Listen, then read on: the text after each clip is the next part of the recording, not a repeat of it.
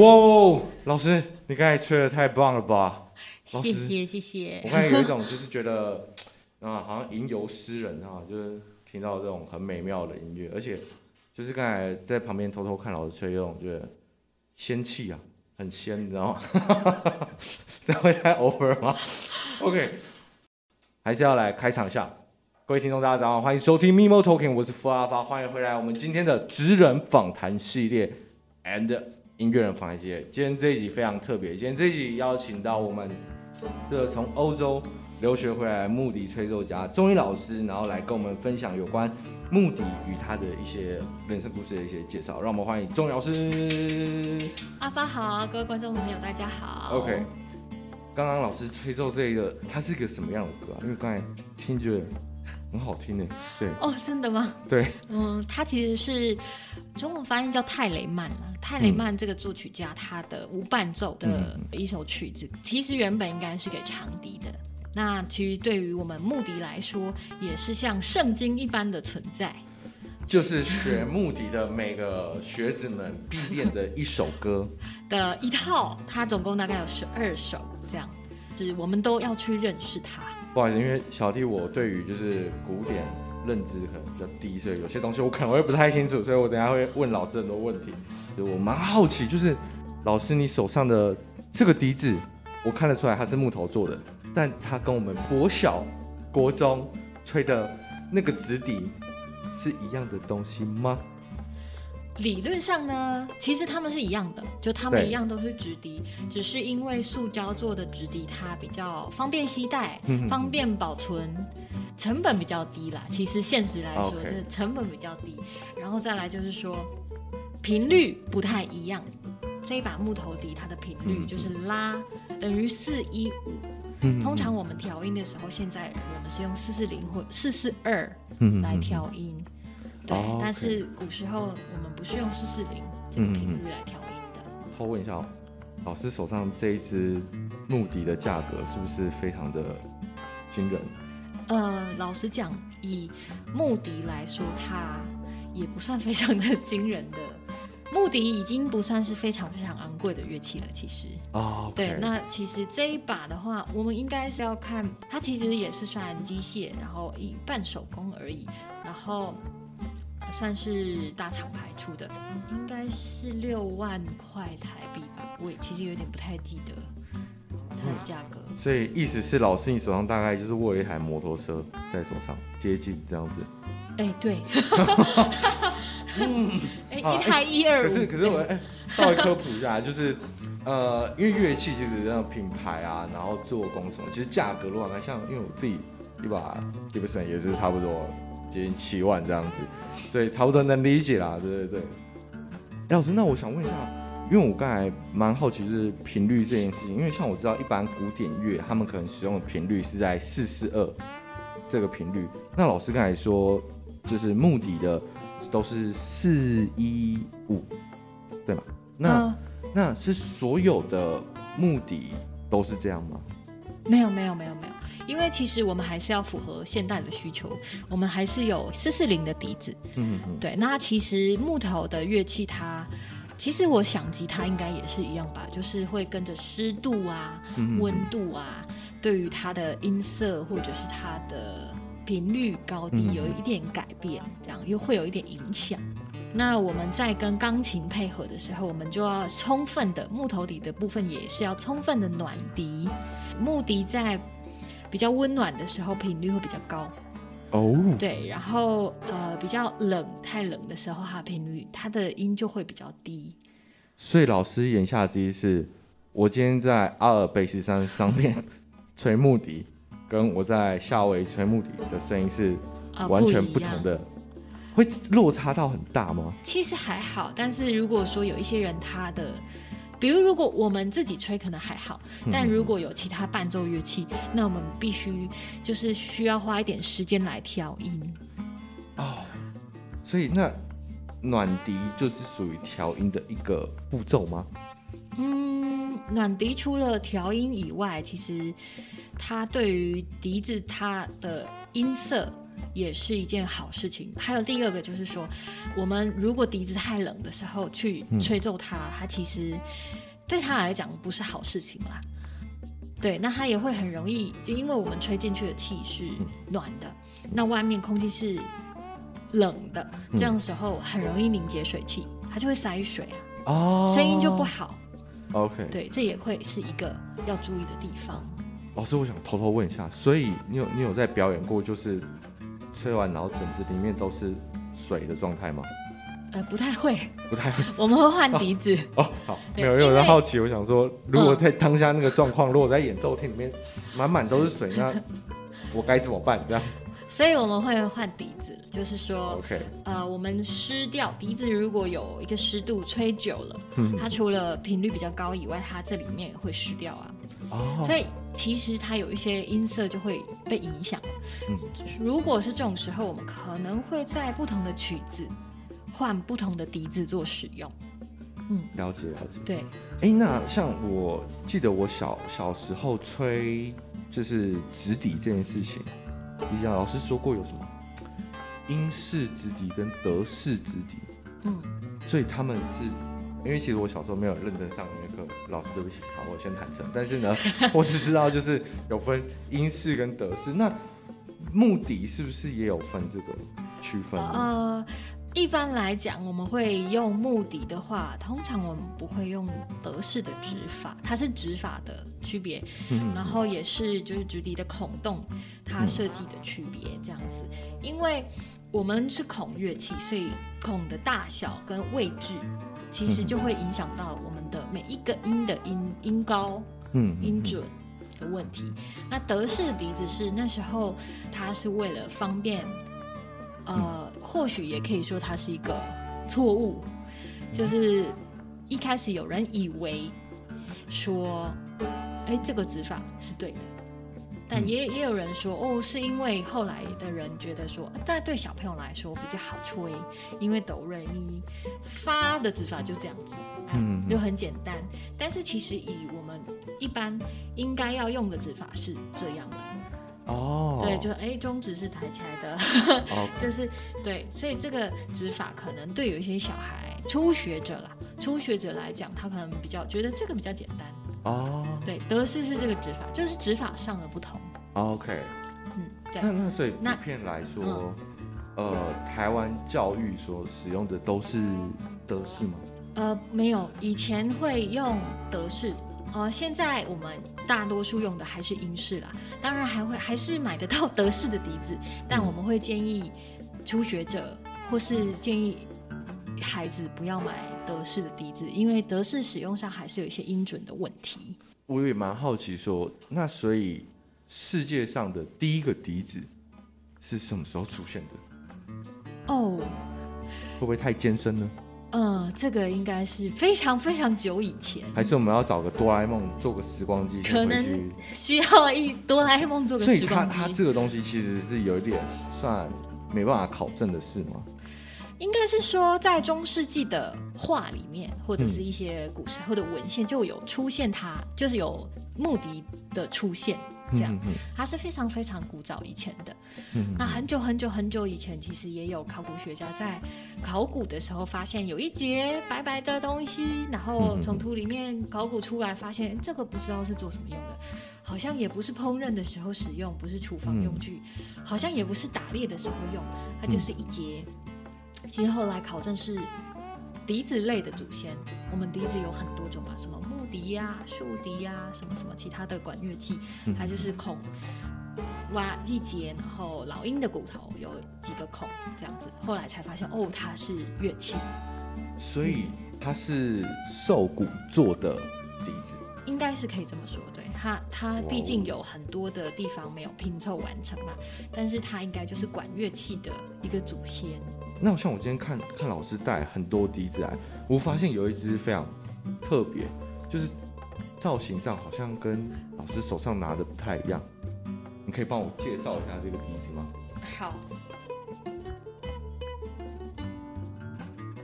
不一样，就说对啊，呃、这只这只笛子为什么它好像没有很多，就是像一般笛子有一些圆圆的地方，它长得就非常的精简吗？还是说吗？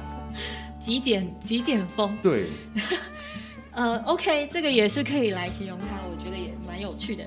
它其实这一支这一支其实是我们以前学校的教授他做的笛子，然后他这把笛子其实是早期巴洛克模仿早期巴洛克的样子做出来的。所以说，它的嘴巴就吹奏的地方，笛嘴，然后它的这些呃指孔，都会长得跟我们一般我们用的巴洛克时期的笛子不太一样。嗯嗯嗯。就比如说，像有一些学生有问过我说：“老师，这个外面一圈一圈的是什么？”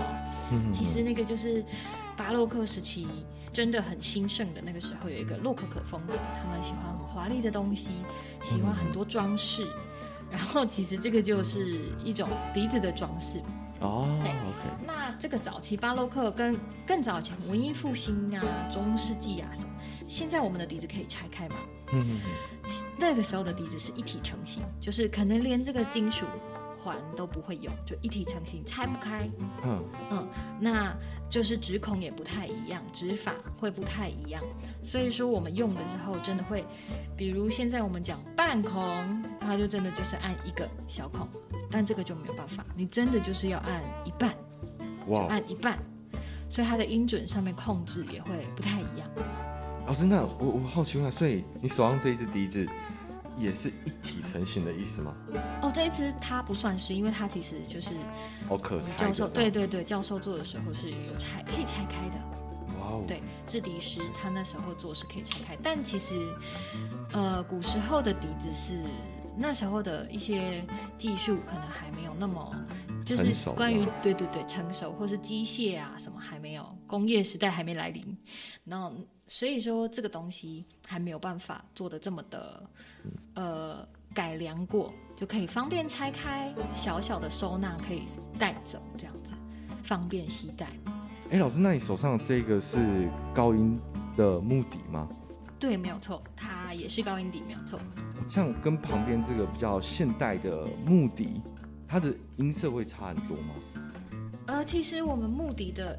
音色除了就是呃不同的时期，比如说它是巴洛克早期巴洛克的笛子，这个是模仿巴洛克时期就非常兴盛的时期的笛子，加上它的木头的材质不同，所以都会影响它的音色。OK，那、嗯、老师我可以偷听看看这一支吗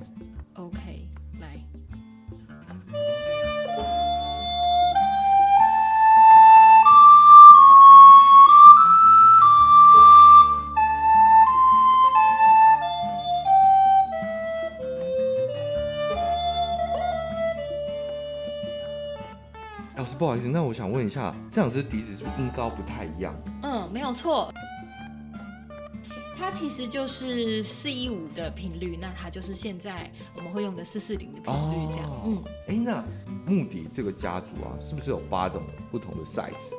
哦，size 蛮多的，对。哦，OK，那所以这个是最小了吗？还是不是？不是，还有再更小的。对，还有再更小，但我今天没有把更小的带.它是高音笛，那再小一点就有超高音笛，还有最小的叫最高音笛。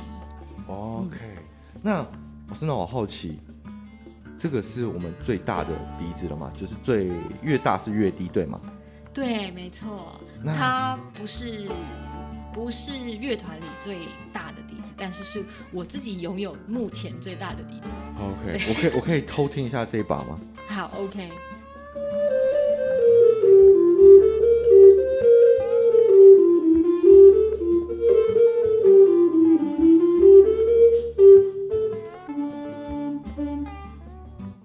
师，你现在手上这个庞然大物，刚、嗯、才吹的时候，是不是用的气量是不太一样的？对，没有错。当然，就是它用的又会比我们刚刚的高音笛的气再多一些。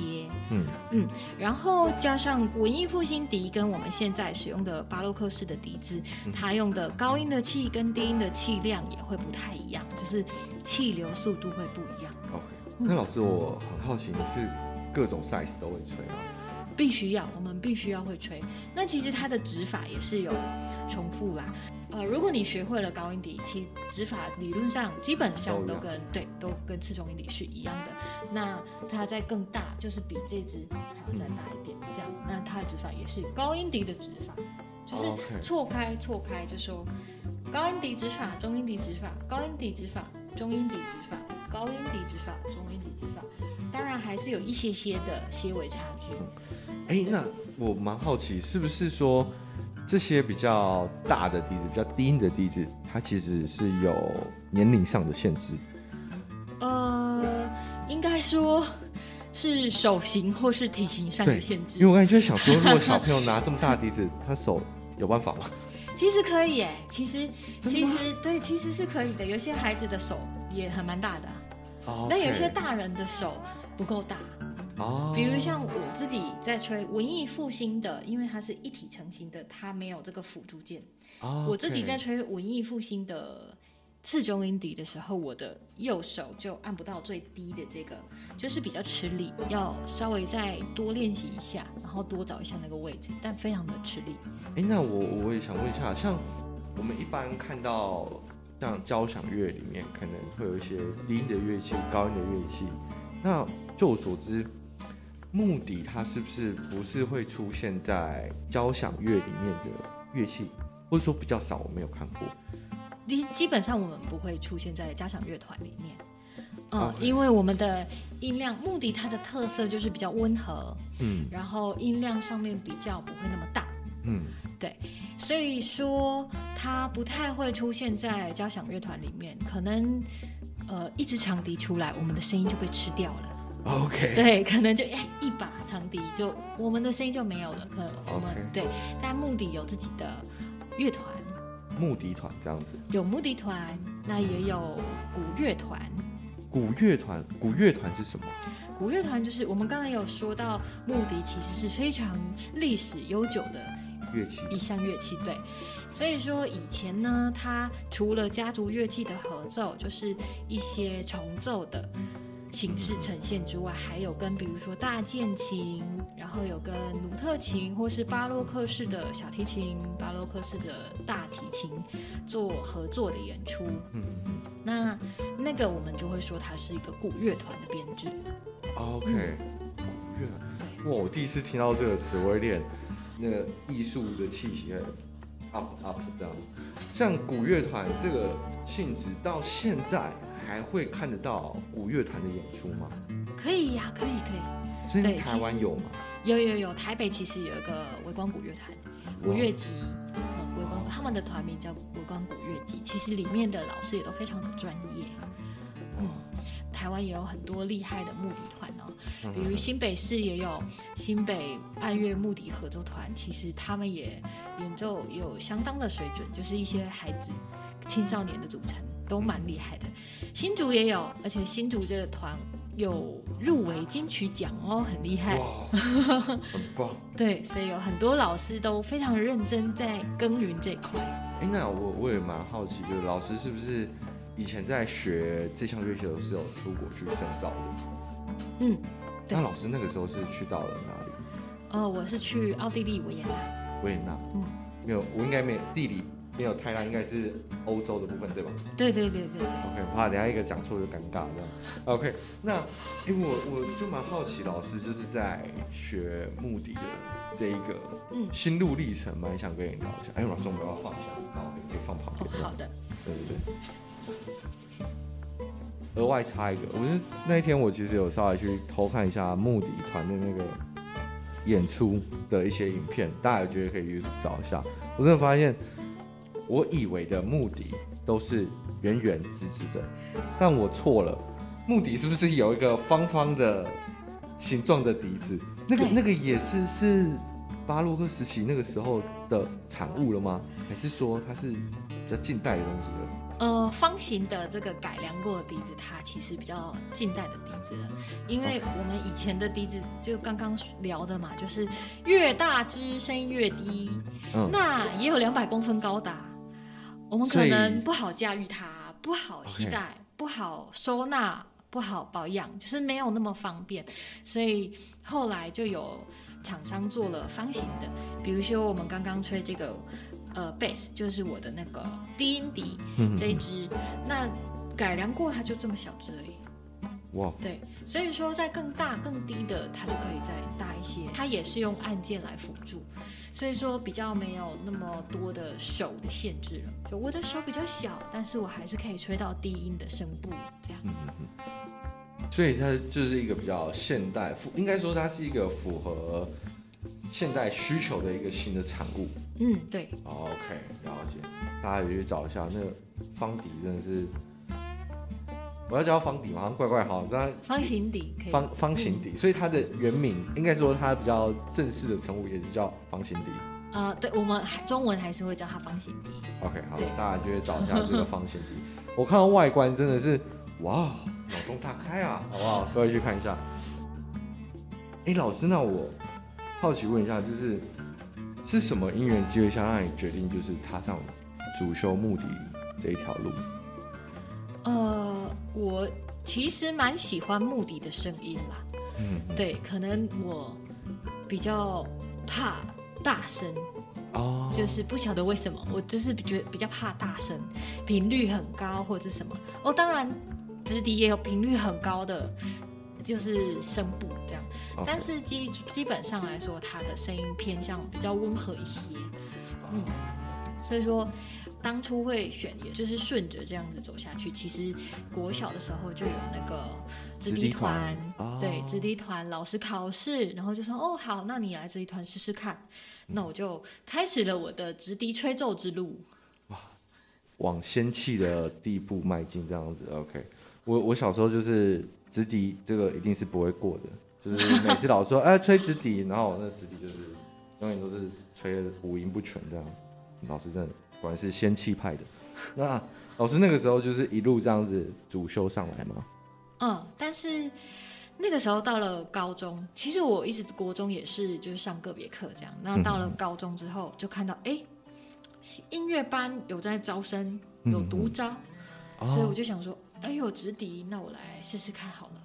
就有.有考进，但是后来也是面临一个问题是，当时我们的直笛主修大学的部分，嗯、呃，台南有主修，然后再来好像我印象中那时候就没有了，嗯，所以说高三的时候我还是转修了，我转修声乐.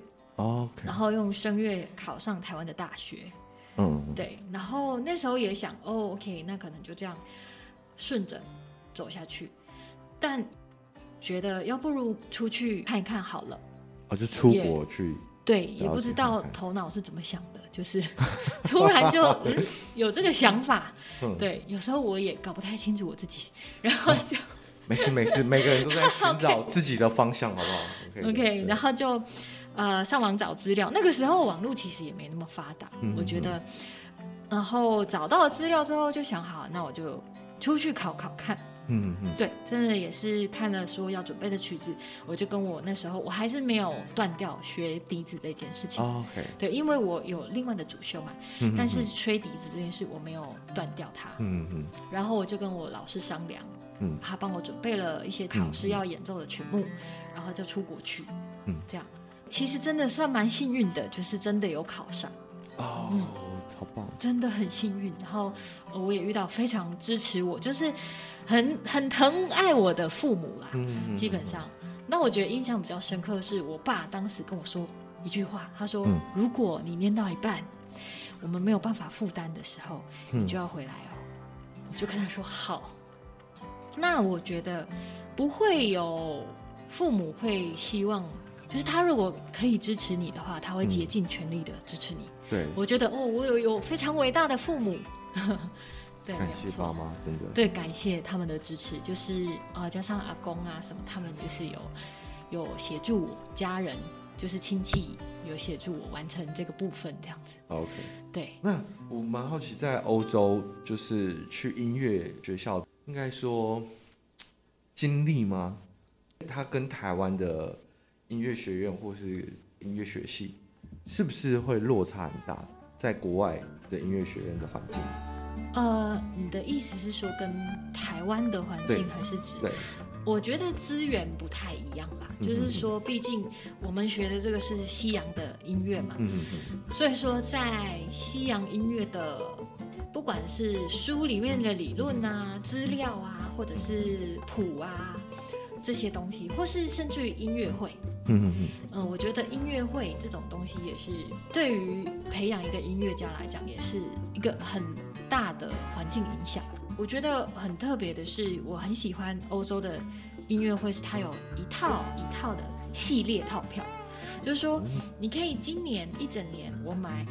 呃，假如说刚刚说的古乐，它就是这一系列一年里面会有几场，一整年里有几场不同来自不同国家，然后不同编制、不同乐团的音乐会，啊，全部都是古乐。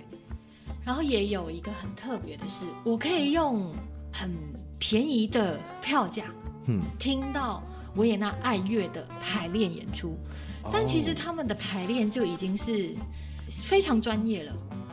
对，我们可以看到哇，名指挥家，然后跟很棒的乐团，他在排练的时候做的事情，那其实演奏的时候也是非常棒的，已经都高水准。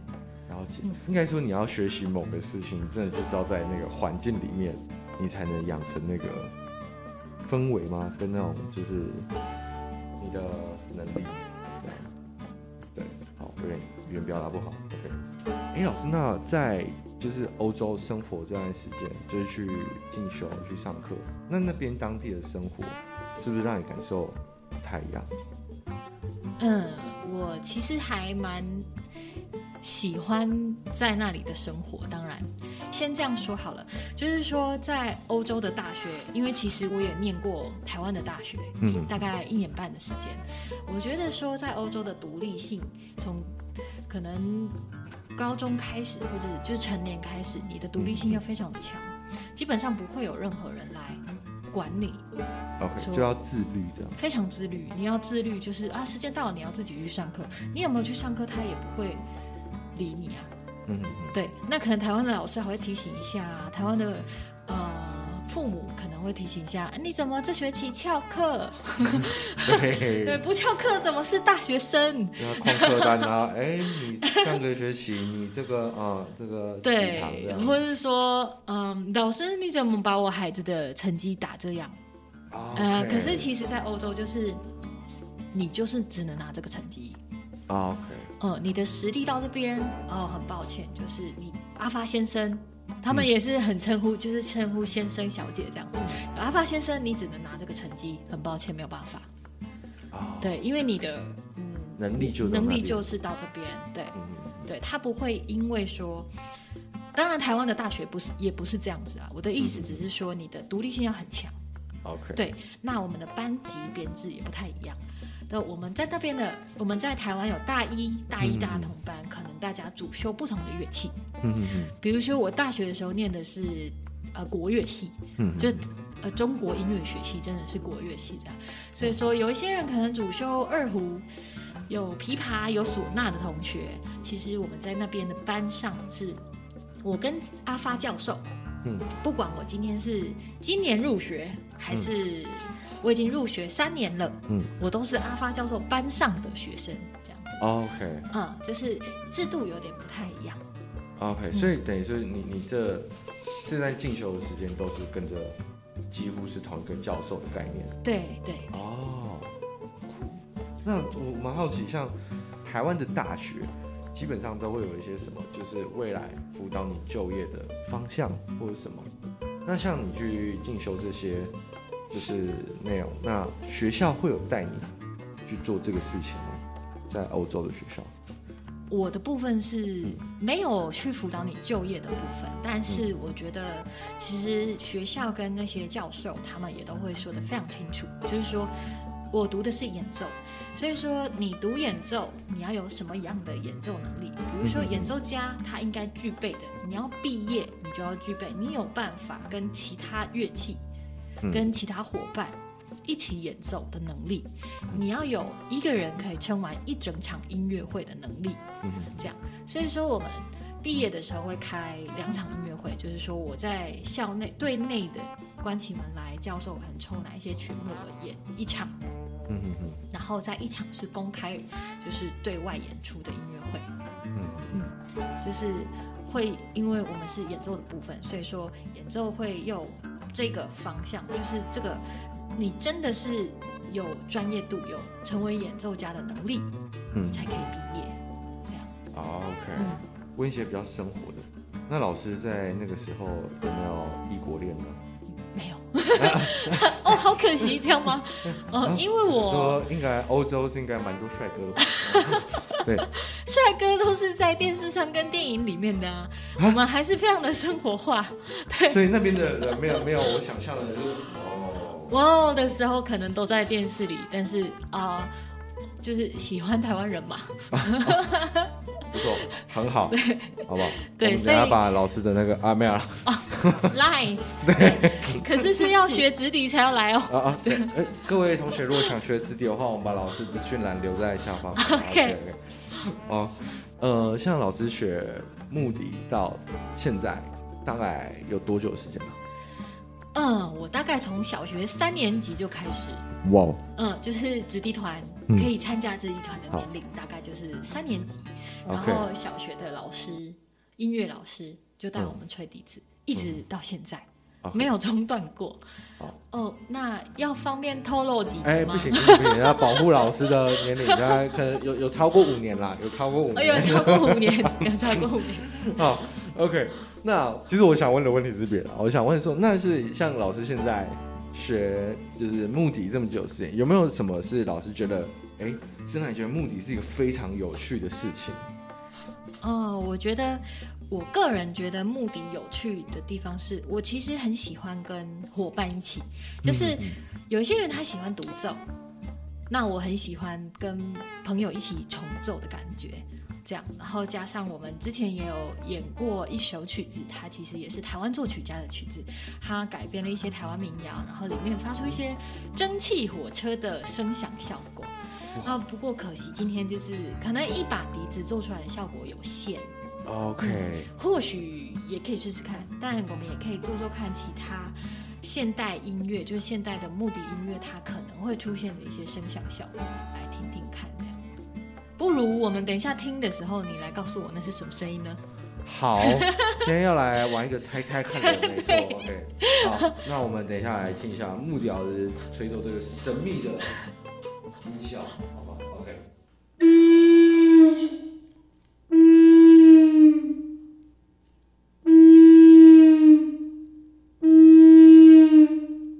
然后我很肯定这是某种鸟类，但我没有很确定是什么鸟类。但我觉得它是不是校园里面会出现的，就是一种那种是什么夜鹭吗？还是什么的声音吗？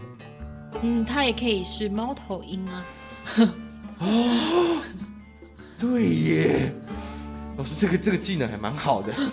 所以其实会不会，其实我平常看到那个电影配乐，其实是一堆那种木笛手在旁边的，在在吹这些声音，其实大家都被骗了这样。应该还是有更像的啦，比如鸟笛什么。那我们来听听看别的声音。好，下一个下一个，我来认真听一下。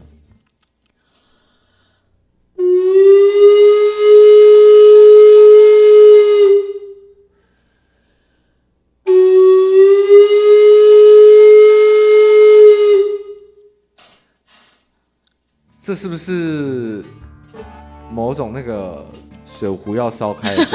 也可以，也可以，就是水壶水壶烧开了，告诉妈妈水壶烧开了这样。对对对。但它其实也，我们也是在模仿蒸汽火车的声音。啊？对，但是其实要有两把，声音会比较好。老师，那你等一下。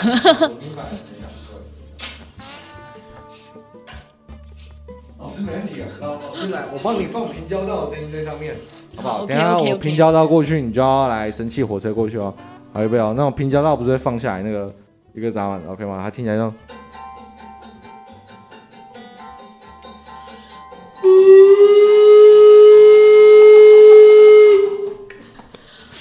好不好？其实我们也是可以配声效，好不好？好吧，OK OK。可以合作，可以合作。OK，老师还有什么？我刚才看很多很酷哎，那是什么？嗯，我们来试试看别的。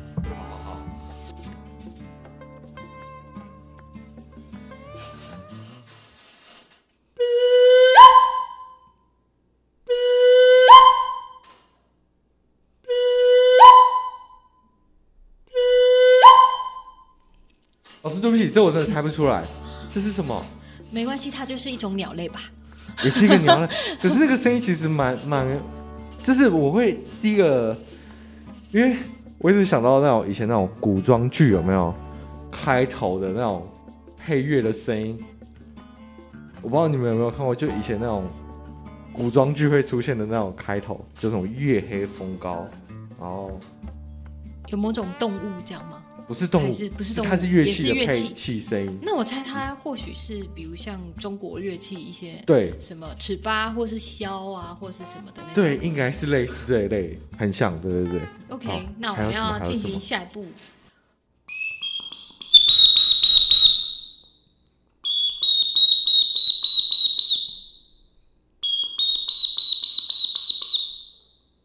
或是。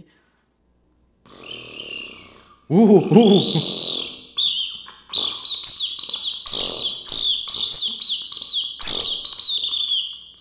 对啊，我想偷问老师，你刚才那个有一个很快的颤音是舌头的变化做出来的吗？对对对对，没错，它就是不同的韵舌，还有那个呃花舌的效果。哇，在笛子上面就有一些现代作曲家会把这些技巧放在他的曲子里面，这样子。哇因为我刚才听起来，这个真的很像那种早晨鸟叫的那个声音，对，真的很酷。所以其实像像你说，很多作曲家会放这些东西，是吗？嗯。所以等于是他们，就我听一听，我会觉得我突然到那个非洲原始森林的那种感觉。嗯，也有，就是现代作曲家才会利用这些技巧。哇，真的是太酷了，太赞了。今天非常感谢，就是我们钟宇老师介绍他的这些笛子，还有他关于学习就是目的的这些经历，我真的觉得太酷了。那偷偷问老师一下，假设如果有些年轻学子们，他将来有机会也要出国去读音乐的话，你有没有什么建议可以给他们？嗯，应该是说我们要非常的清楚自己知道说我们要什么。嗯，这样，然后我觉得我自己很后悔，是我出国的时候没有真的很认真好好读书跟好好练琴。Oh, okay. 对，但是其实，呃，那是一个非常好的环境，就是有很好的教授、很好的资源，嗯、然后可以尽情的去把握。嗯 okay. 然后还有一个就是不要放弃可以出去玩的机会哦，机票跟机票跟住宿有学生的那个会比较便宜，你可以去多看看去多看看。OK，对。好，那今天就是我们本集 MIMO Talking 的，就是职人访谈系列，那就是非常开心邀请到我们的钟老师，那就这样喽，我们下期见，拜拜。谢谢，拜拜。